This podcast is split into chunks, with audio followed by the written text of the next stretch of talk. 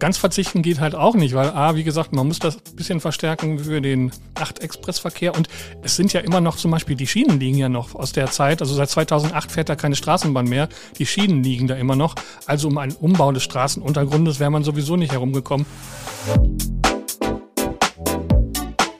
Unterm U, der Dortmund-Podcast mit Bastian Pietsch. Hallo ihr Lieben, wir reden heute über einen Platz in Dortmund, den ich gleichzeitig wichtig und vernachlässigt finde. Der Pylon an der Ranoldi-Kirche ist sogar eine Art Landmarke. Unter ihm liegt ein wichtiger U-Bahn-Knoten und oben fahren jedes Wochenende die Dortmunder Nachtbuslinien ab. So richtig hübsch war die Umgebung des Pylons noch nie, Insbesondere in den letzten Monaten nicht, denn dort befindet sich eine Dauerbaustelle. Und die ist Teil des Dauerprojektes Boulevard Kammstraße, von dem ja sowieso niemand so genau weiß, ob, wann und wie der eigentlich fertig wird. Der Umbau am Pylon ist dabei eine besonders teure Teilbaustelle und eine, die für viele Menschen, die in der City unterwegs sind, besonders sichtbar und nervig ist. Auch deshalb widmen wir ihr heute eine ganze Folge. Ich freue mich, dass ihr heute dabei seid und falls ihr euch wundert, warum ich heute ein bisschen anders klinge als sonst, auch an mir ist die aktuelle Krankheitswelle nicht ganz vorbeigegangen. Aber starten wir in die Folge mit dem Nachrichtenupdate. Update. Gesperrt. Eine gemeinsame Demo von Verdi und GEW zieht heute ab 11 Uhr über den Wall. Die Gewerkschaften tun sich zusammen, um ihren Forderungen im Tarifstreit im öffentlichen Dienst bzw. im Groß- und Einzelhandel Nachdruck zu verleihen. Etwa 450 Streikende von Verdi wollen vom Landgericht aus über den südlichen Teil des Walls bis zum Westentor ziehen. Etwa 200 Streikende der Gewerkschaft Erziehung und Wissenschaft wollen sich vom Westpark aus dann der Verdi-Demo anschließen. Gemeinsam soll es dann über den Königswall bis zur Katharinentreppe gehen. Der Wall wird für die Demo abschnittweise gesperrt. Rücksichtslos. Jugendliche haben am Dienstagabend den albanischen Nationalfeiertag in der Dortmunder Innenstadt gefeiert. Sie waren teils vermummt und mit Flaggen auf dem Weihnachtsmarkt unterwegs. Die Polizei konnte diese Situation einvernehmlich lösen. Am späteren Abend sorgten Autos mit albanischen Flaggen allerdings für einen Polizeieinsatz auf dem Wall. Einige Fahrzeuge blockierten zeitweise Kreuzungen, teils standen Personen auf den Autodächern. Es kam immer wieder zu Staus. Die Polizei sprach 49 Platzverweise aus und nahm die Personalien der Beteiligten auf. Überraschend. Zwei hohe Beamte der Stadtverwaltung haben unerwartet ihre Rücktritte angekündigt.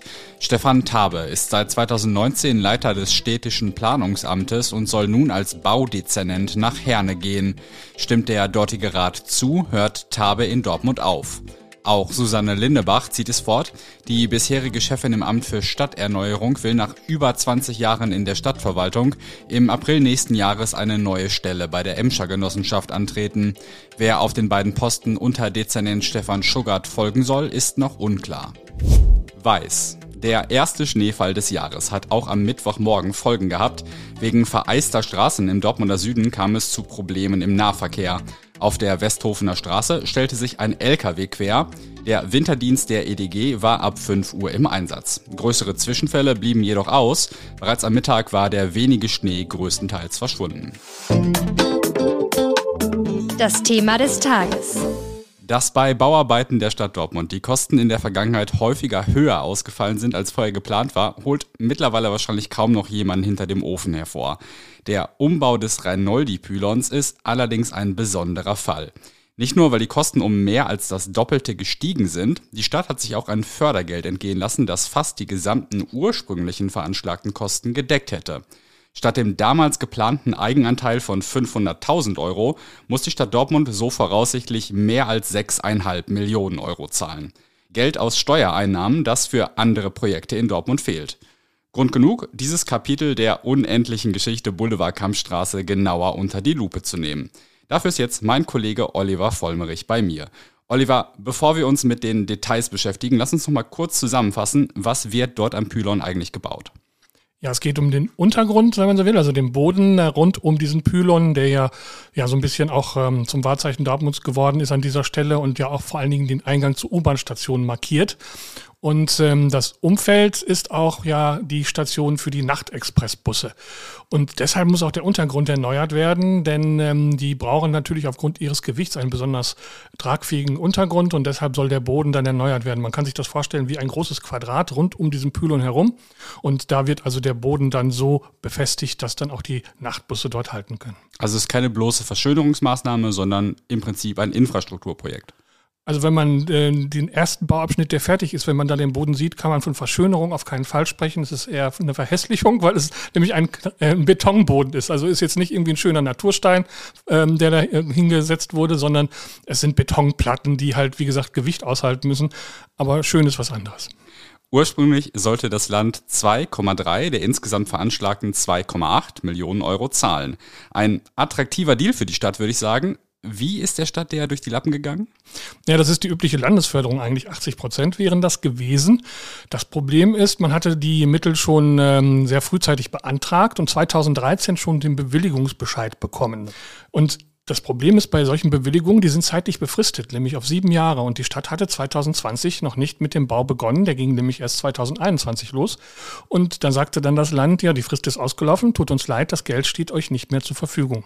Bei der Stadt hatte man, man wohl darauf gehofft, dass man vielleicht eine Verlängerung bekommt, aber da ist das Land inzwischen ein bisschen strenger geworden. Macht ja auch Sinn, weil sieben Jahre sind ja eigentlich eine ausreichend lange ja. Zeit, wenn die Finanzen gesichert sind. Und ja, so ist der Stadt das durch die Lappen gegangen und sie musste dann und muss dann jetzt ähm, die Kosten ganz allein tragen, ohne Landesförderung. Also macht schon mal zwei Millionen Euro mehr Belastung für die Stadt aus. Aber da kommt ja noch was drauf, denn auch die Kosten für den Bau selbst sind gestiegen auf mittlerweile 6,75 Millionen Euro. Wie kommt das zustande? Ja, das kommt dadurch zustande, dass äh, man eine besonders ähm, schonende Bauweise da anwenden musste, denn ähm, das Ganze liegt ja sehr knapp über der U-Bahn-Station. Das ist also eine sehr geringe Decke. Und äh, es sind dann also schon Schäden aufgetreten bei dem ersten Bauabschnitt, sodass man also dann äh, schon äh, einschreiten musste. An und der U-Bahn-Station darunter? An der U-Bahn-Station darunter, genau. Und bestand auch die Gefahr laut Gutachter, dass vielleicht sogar Deckenteile da herunterkommen können. Bislang hatte es Risse gegeben und so ein bisschen Schäden an der Abdichtung. Und deshalb hat man dann also frühzeitig die Reißleine gezogen und hat dann versucht, ein anderes Verfahren zu verwenden. Ich kann das hier mal vortragen aus der Vorlage. Statt eines konventionellen konventionellen Straßenaufbaus musste auf eine kostenintensive, besonders, besondere Bauweise mit stark bewährtem Beton und Flüssigboden zurückgegriffen werden. Also das ist teurer als die übliche Bauweise, das ist der eine Punkt. Und durch die zeitliche Verzögerung, die eingetreten ist, äh, sind natürlich auch die Baukosten gestiegen. Wir sind, wissen ja gerade in den letzten Jahren ist das ja auch wirklich deutlich in die Höhe gegangen. Und das schlägt natürlich auch bei einer solchen Baumaßnahme jetzt durch. Als man diese Probleme mit der U-Bahn-Station erkannt hat, hat man dann irgendwann mal darüber nachgedacht, das anders zu machen oder sogar vielleicht ganz auf das Projekt zu verzichten? Naja, anders gemacht hat man es ja jetzt, äh, indem man halt diese teurere Bauweise gewählt hat. Günstiger? Günstiger ging wohl nicht, aber äh, ganz verzichten geht halt auch nicht, weil A, wie gesagt, man muss das bisschen verstärken für den Nachtexpressverkehr und es sind ja immer noch zum Beispiel, die Schienen liegen ja noch aus der Zeit, also seit 2008 fährt da keine Straßenbahn mehr, die Schienen liegen da immer noch, also um einen Umbau des Straßenuntergrundes wäre man sowieso nicht herumgekommen, denn die kann man ja nicht dauerhaft liegen lassen. Ich mache jetzt mal eine kleine Rechnung auf. Vergleicht man den ursprünglich geplanten Eigenanteil mit den jetzt absehbaren Kosten für die Stadt, muss die Stadt über 13 Mal so viel Geld für den Reinoldi-Pylon bzw. für dessen Umgebung aufbringen, wie ursprünglich geplant war. Das ist, glaube ich, korrigiere mich gerne, ziemlich beispiellos. Können wir uns das leisten? Also mir fällt jetzt auch kein anderes Beispiel ein, will nicht ausschließen, dass es da was gibt. Also was heißt leisten? Klar, man muss es sich jetzt halt leisten. Und ähm, es ist jetzt so, dass es aktuell den Haushalt des Tiefbauamtes auch nicht belastet, weil man andere Maßnahmen dafür, die sich, es verzögert sich ja ganz viel, ne? Die, da kann man also das Geld, was man dafür reserviert hat, kann man jetzt für diese äh, zusätzlichen Kosten heranziehen. Also zum Beispiel Umfeld des HSP-Geländes wollte man schon Geld investieren oder den Umbau des neuen Grabens. Das sind auch alles Dinge, die sich verschoben haben, wie wir das ja so kennen. Und insofern hat man dann also dann Geldmittel zur Verfügung. Aber langfristig klar, ist es natürlich eine zusätzliche Belastung. Und ja, man muss es sich dann halt leisten, weil es führt ja kein Weg dran vorbei, das irgendwann mal anzupacken. Also ist das Ganze beschlossene Sache?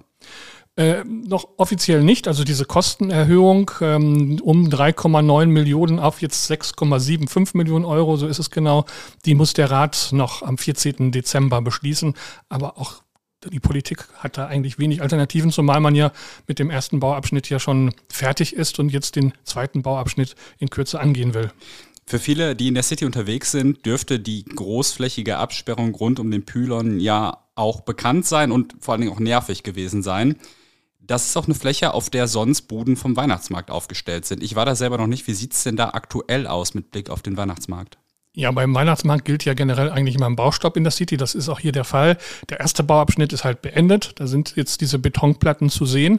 Da kann man also auch drüber gehen und der Rest ist also auch dann, äh, dann ein Teil mit, mit Weihnachtsmarktboden dann besetzt und auch dann mit diesen Skulpturen, die aufgestellt wurden. Also aktuell ist von der Baustelle nichts zu sehen. Wenn dann da Barken aufgestellt sind oder Betonklötze, dann ist das halt die Absperrung, die das Tiefbauamt macht aus Sicherheitsgründen, um den Weihnachtsmarkt abzusichern. Aber die Baustelle ist sozusagen für diese Zeit gestoppt und soll nach dem Weihnachtsmarkt dann weitergehen.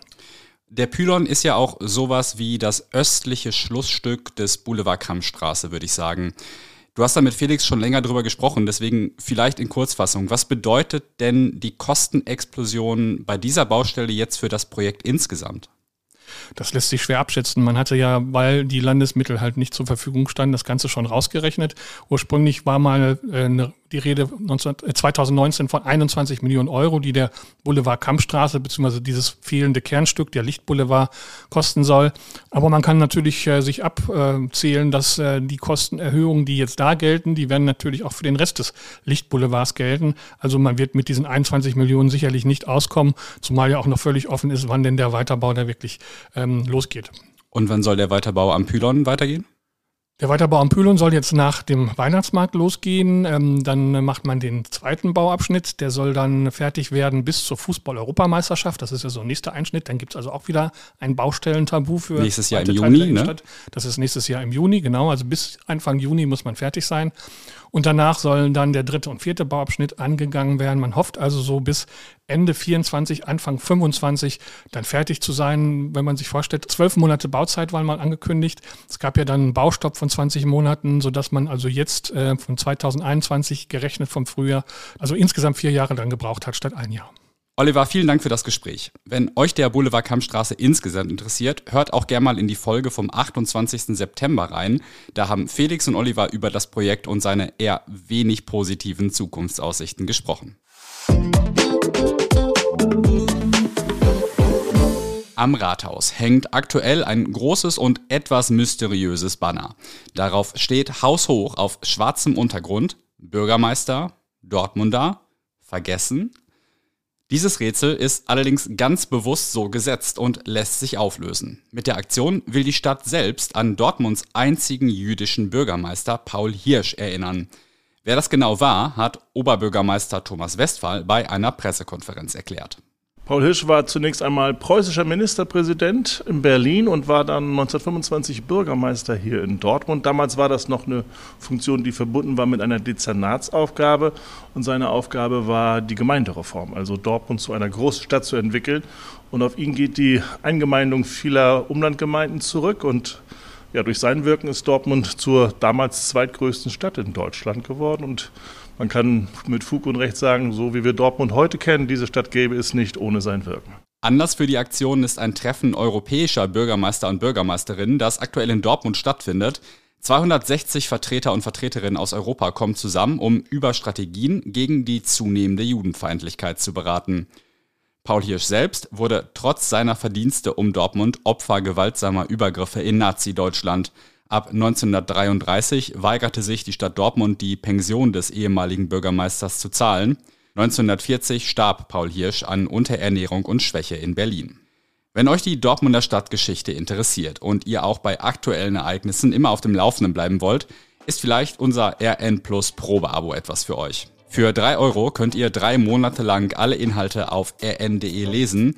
Einen Link zum Angebot findet ihr in den Show Notes. Wenn ihr darüber ein Probeabo abschließt, unterstützt ihr damit auch diesen Podcast. Wir hören uns morgen wieder. Bis dahin und bleibt gesund.